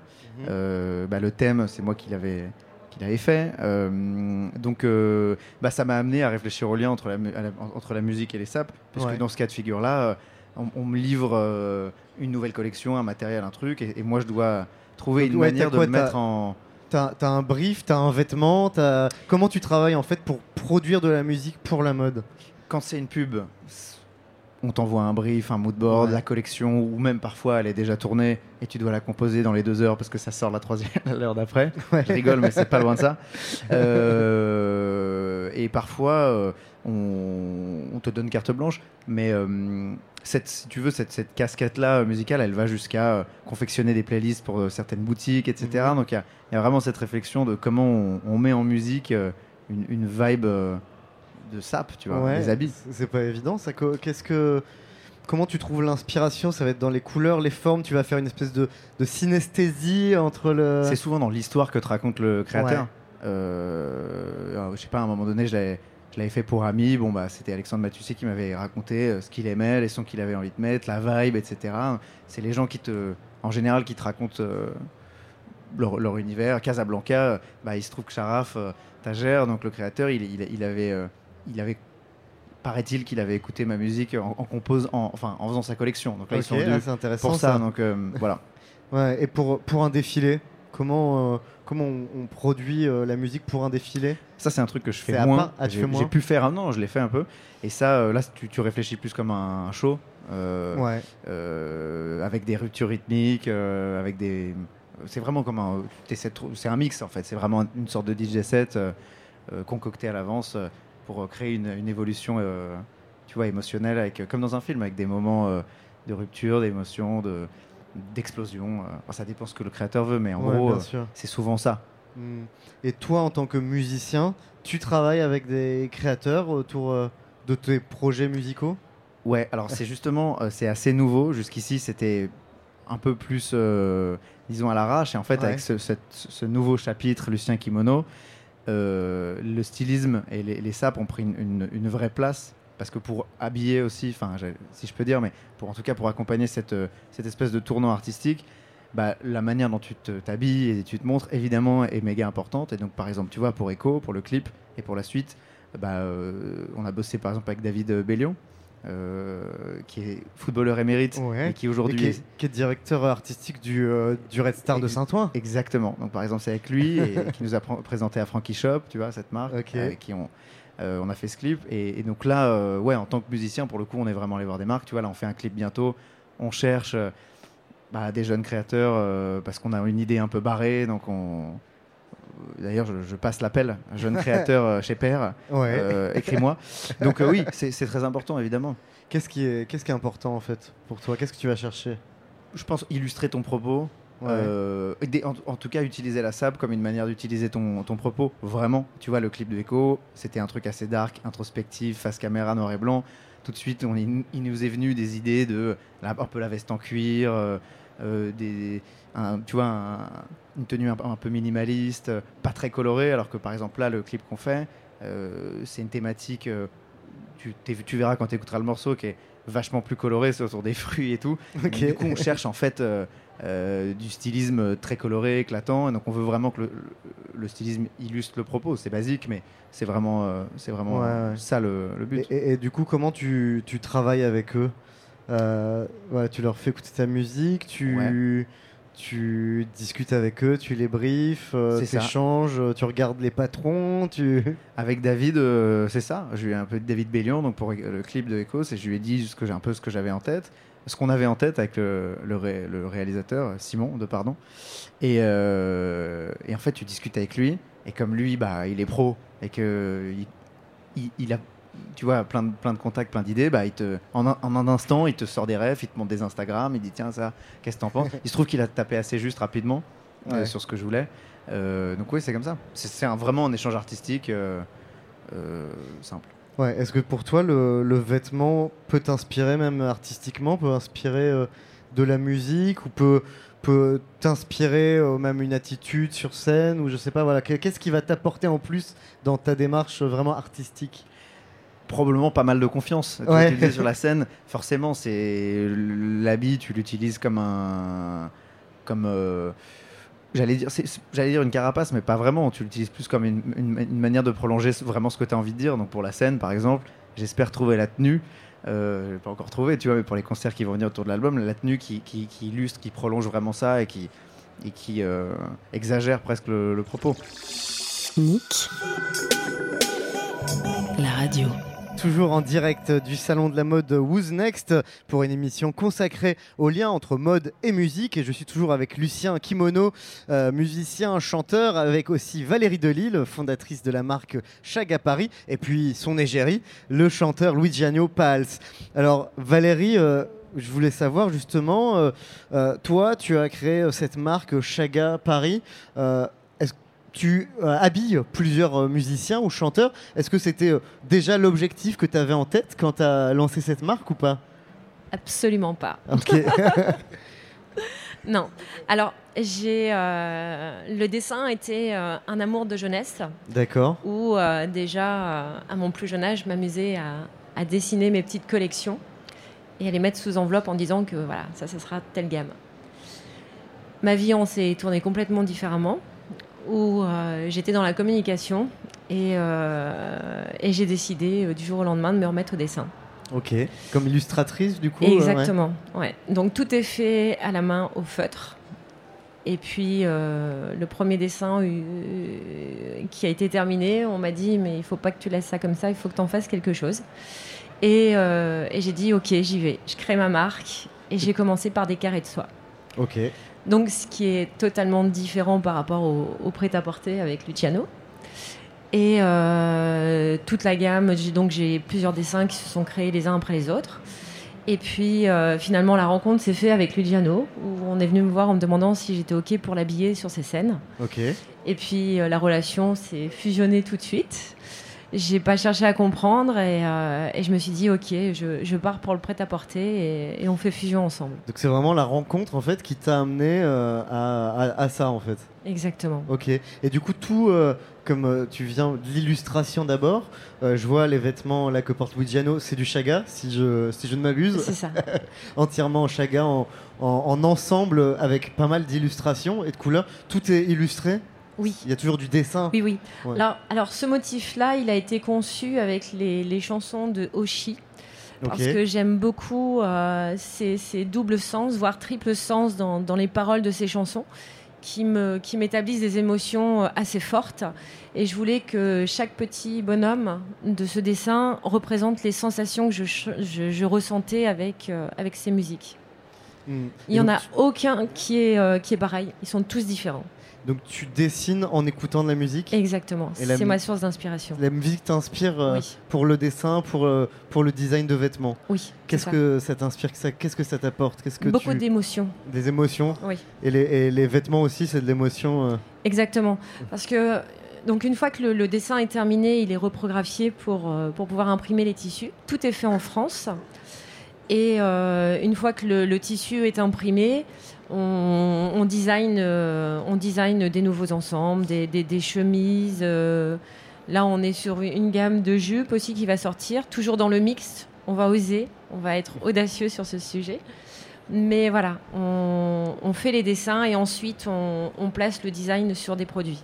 Est-ce que c'est particulier de designer pour un chanteur, pour un musicien? Parce qu'il a aussi euh, son univers. Alors, je ne sais pas quel était le style de Luigiano avant que tu, que tu l'habilles, mais comment, voilà, comment se, fait le, match? Alors, c'était assez rigolo parce que le prêt-à-porter s'est lancé avec lui, où euh, j'ai un, un designer roubaisien, Chandy, qui, euh, avec qui j'ai fait connaissance en même temps que Luciano.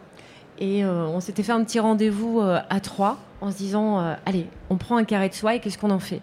Et donc Luciano l'a mis autour de son, de son dos, il a dit Moi je veux une chemise comme ça. Et il l'a mis sur, son, sur sa jambe, il a dit Moi maintenant je veux me pantalon comme ça. Et on a dit Allez, go, on y va. et là, on s'est dit Allez, on fait les ensembles, on voit du ce coup, que il ça est donne. habillé dans un Et voilà. ensemble carré de soie, en fait. Exactement. Il est habillé dans un carré de soie géant. Avec le carré de soie dans les cheveux quand même. Avec le carré de soie dans les cheveux. Putain, j'avais même pas vu. Luigiano, donc tu es devenu euh, égérie de Chaga Paris. Euh, comment tu définirais ton style? Euh, euh, how will you define your style? Define my style. Oh, that's a good question. I don't think uh, style. I think if you can define your style, I don't think it's a style, you know? So I cannot actually tell you what it is. It's just a feeling for me. It's the way I wake up. It's just my mood. It's it's the people around me. It's you know, it's it's the air. It's the love. It's that's that's my style. You know, that's really what's going on around me now Mm. in life. So yeah. Euh, on a pu euh, notamment euh, te voir, enfin on a pu te voir si on, si on était si on, si on était anglais peut-être, c'est qu'on Oh, a regardé euh, X. Factor, pardon, Ah, je parle trop vite. Non, non, non, j'ai compris un peu, t'inquiète. Euh, tu, on a pu te voir dans X Factor en Ah, Angleterre et yes, The yes. Voice aussi, c'est I ça? did, I did, and uh, actually, uh, The Voice with Emma Bent last season Mhm. was uh, was a great, great experience. Mon français c'est uh, c'est pas bien, but uh, mon cœur, uh, my heart is good, so I hope it works. Euh, euh, Est-ce que ton vestiaire fait partie intégrante de ta proposition artistique, your style, your wardrobe is an integral part of your artistic proposal? yes, because I mean, uh, I, I, I mean, I live art. You know, uh, I do music, I do fashion, and I'm happy with her, with uh, with the opportunity she gave me. You know, because I'ma just wake up and give her ideas, and she just next day she be like, "Ta-da!" and I'm like, "What?" So it's um, it's a good, it's a good thing for me. It works, yeah. Euh, Comment vous, vous travaillez ensemble euh, du coup concrètement? Là, est-ce que vous travaillez euh, sur, euh, sur euh, des choses, sur des clips? Est-ce que vous, vous faites euh, des réunions de travail pour dire ah ouais, il faudrait euh, un costume euh, dans tel, euh, pour tel usage ou euh, je vais laisser Valérie répondre en français. Je vois Louis Giano qui est, qui est mort de rire, qui est un peu perdu, je crois. Sorry. Sorry. J'ai compris tout, t'inquiète. C'est mieux si tu as expliqué. Valérie. Alors oui, effectivement, on fait quelques réunions de travail. Alors tout ce qui est dessin, non, c'est moi qui gère. Et ensuite sur, sur les ensembles, on aime bien regarder ensemble ce qu'on va faire. Ouais, d'accord. Et comment, euh, de façon peut-être plus générale, et euh, je me tourne aussi euh, vers Lucien, comment vous définiriez la relation entre un, styliste et un musicien? Qu'est-ce qui, se joue entre les deux? Quel type de relation c'est? C'est une relation bah, artistique, intellectuelle, de confiance, j'imagine, beaucoup. Voilà, sur quoi, sur quoi ça, ça se joue, Valérie? C'est beaucoup d'émotions. Tout se joue sur l'émotion, la corde sensible. C'est, ça s'explique pas, c'est l'art, c'est, euh, c'est une fusion entre, euh, entre la musique et, euh, et ce qu'on a sur le cœur, qu'on dessine, qu'on crée. C'est, euh, c'est très puissant, c'est, euh, c'est un, fil qui, un fil conducteur qui nous lâche pas. Lucien C'est ça, et, et une compréhension mutuelle, une sensibilité artistique commune, parce Ouais. que euh, tu peux essayer de parler des heures avec quelqu'un dont tu adores le travail et vice-versa, mais euh, vous n'êtes pas sur le même plan, euh, pas grand-chose sera possible, là où parfois euh, quelques mots suffisent. mais c'est vrai. Ouais. Et euh, est-ce que l'image et le vêtement est plus indispensable aujourd'hui qu'avant? J'entends avec le poids pris dans une carrière par euh, Instagram, euh, par TikTok peut-être aussi. Est-ce que voilà l'image pour un musicien a plus euh, d'importance qu'avant Euh, Valérie? Oui, oui, pour moi, c'est, c'est Ouais, vas-y, vas-y. C'est imp- c'est important parce que c'est leur image, c'est euh, c'est aussi montrer qui ils sont, leur sensibilité, leur, euh, leur être en fait.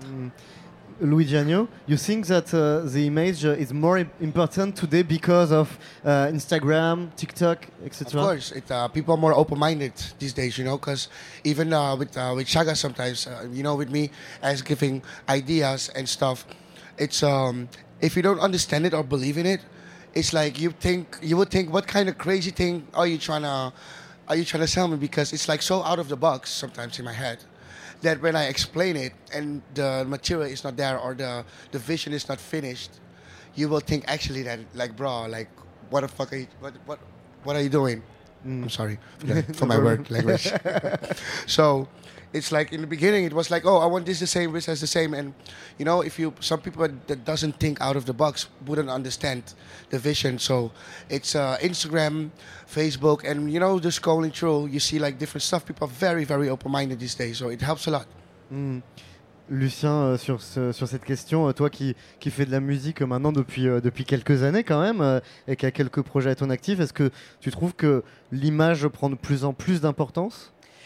Mais Enfin, ce serait difficile de répondre le contraire parce qu'en effet, Ouais, les réseaux ok, sociaux, j'avais déjà la réponse. etc. Mais cela dit, je me, je me- enfin, en, en- en nous écoutant parler, euh, je me demande si ça n'a pas quand même un peu toujours été le cas. Ouais. Euh, évidemment, aujourd'hui, les réseaux sociaux accélèrent ça, mais euh, l'importance de l'image, de la mise en scène, de comment tu te présentes, date probablement de, depuis, tu vois, le. le- Bah, depuis toujours. C'est vrai qu'on en parlait tout à l'heure avec Karim Madani euh, de l'importance du vêtement dans le hip-hop et on, peut- on est remonté aux années 70 évidemment. Après, est-ce que euh, il y a quand même quelque chose qui a changé euh, C'est c'est l'arrivée des réseaux sociaux et d'Instagram notamment qui, qui a de l'importance dans la carrière euh, d'un musicien, d'un artiste aujourd'hui.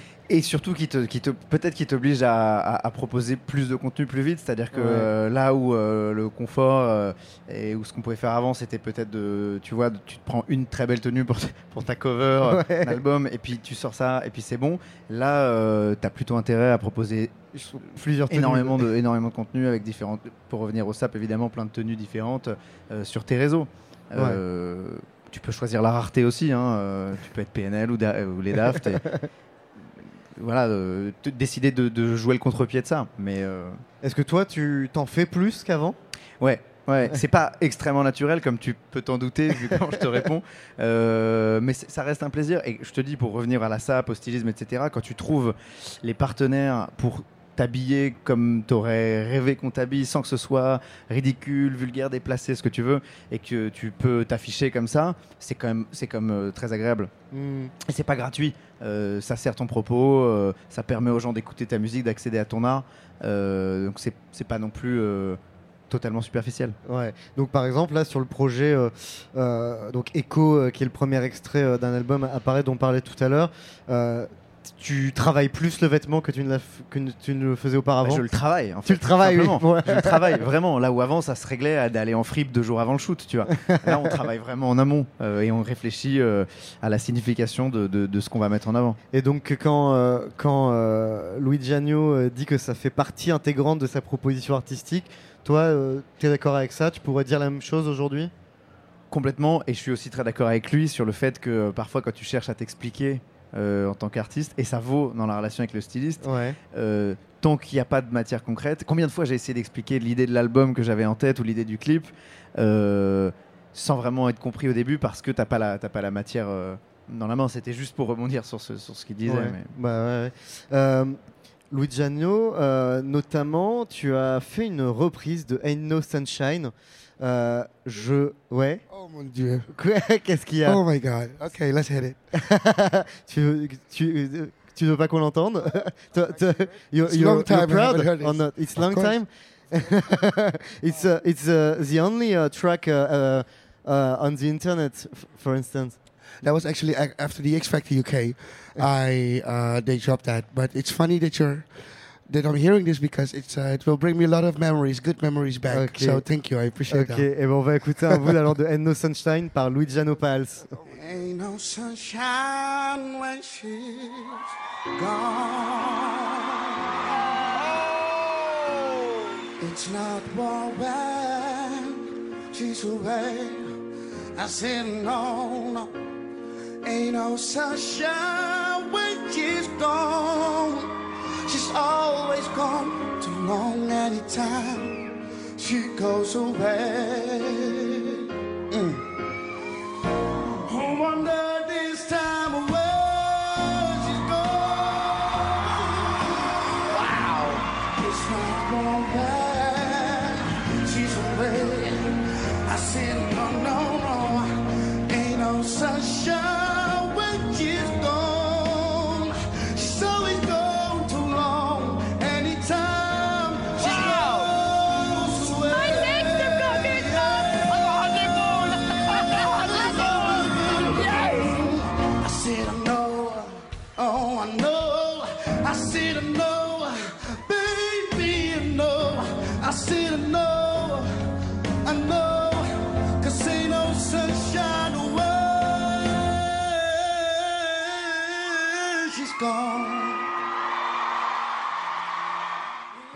and No Sunshine X Factor UK de Luciano Pals. Uh, good memories? Yes, very good memories. I uh, music is my all, you know. So, uh, but it's it's it's a bit double because it's uh, for artists. Sometimes it's hard to see yourself back because I'm a perfectionist. So to hear, I'm like, oh, why you did that? Oh, you could do this, you could do that. So it's um, but it's fun, man. Thank you for uh, merci pour rappeler. C'est marrant parce qu'on entendait euh, les commentaires euh, du jury, euh, des jurés qui disaient Oh my god, oh C'est vrai. Tu t'es toujours intéressé aux vêtements en plus de la musique? You have always been interested in clothing also? Ouais, ouais, Oh. c'est ça. Always, it's been Always? always like this. But I didn't have always the opportunities like this. So now things are really getting together, and uh, I mean you have to wake up for it. You know, it's a, it's artist life. You have to wake up for it, work hard, and go get it. You know, because it's. Uh, but now things are getting together, so it's. Uh, it's much better than before. So- Et euh, bah, aujourd'hui, euh, en quelque sorte, la mode travaille pour toi, puisqu'on t'habille? Euh, Est-ce que euh, tu voudrais aussi, alors c'est peut-être déjà le cas, travailler pour la mode comme le fait euh, Lucien, c'est-à-dire produire de la musique pour la mode we Would like to work for fashion, to produce some music for uh, fashion I mean, why not? For me, uh, c'est uh, les mêmes choses. The both are the same. Because it's art. It's a way of just uh, you know expressing yourself in uh, music, and fashion is for me like um, it means the same. You know. Mm. So uh, why not? If you have any idea, hit me up, man. ok, et si euh, vous avez entendu, hein, s'il y a des marques qui You cherchent de la musique, on a aussi euh, Lucien hein, qui est là euh, et qui cherche euh, des vêtements créatifs pour son, pour son prochain projet. De la folie un peu. hein. De la C'est folie, ouais. C'est quoi le brief? Vas-y, donne-nous le brief, on en profite. Déstructuré. On, a- on- on arrive à la fin, en fin d'émission. Donne un brief pour les créateurs et les créatrices qui, sont là. Créateurs et créatrices de France, j'en appelle à vous. non, euh, très déstructuré, euh, très coloré. euh, pour les mecs et pour les meufs, il y a de tout dans le clip. Euh, voilà, c'est à peu près ça le brief. C'est- C'est très large, mais c'est c'est- ça correspond à peu près à ça. Valérie On t'attend. Et ben voilà, Exactement. ça, ça, c'est fait. On- on je, prends, je prends 10%. On va y aller. Euh, euh, Valérie, euh, pareil, euh, on arrive en, en fin d'émission. Tu travailles avec Luigiano, tu travailles avec d'autres artistes, je crois. Oui, Qui- ouais. qui ça d'autres euh, d'autres artistes qui sont, pour l'instant, c'est encore un peu Émergents. secret. Ah, voilà, c'est secret, exactement. Il y a un artiste qui actuellement est, est en train de finir son album et qui tourne ses, ses clips. Et une deuxième artiste qui vient de, de signer aussi avec un, un label et, et qui gère.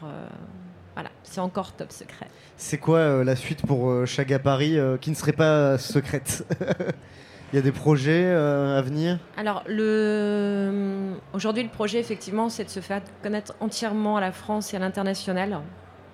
Pouvoir faire voyager, justement, euh, toutes ces illustrations euh, au monde entier. Hmm. Euh, Luigiano, what's next for you? Man, what's next? I mean, uh, what's next? Who's next? Who's next? yes, You. We all next, all of us. You know, for me, so it's very, just very important. The next thing is just to um, share the love. You know, it's uh, it's it's just bring it out there, put my music on, and um, and support. You know, that's it. It's very important for me. So, uh, peut-être I'm next. Yes. Ok. Bah, merci beaucoup d'avoir été Merci avec nous. toi. Et euh, Lucien Kimono, on l'a dit, nouvelle, euh, nouveau single Echo qui est sorti, le clip est sorti, un album à venir.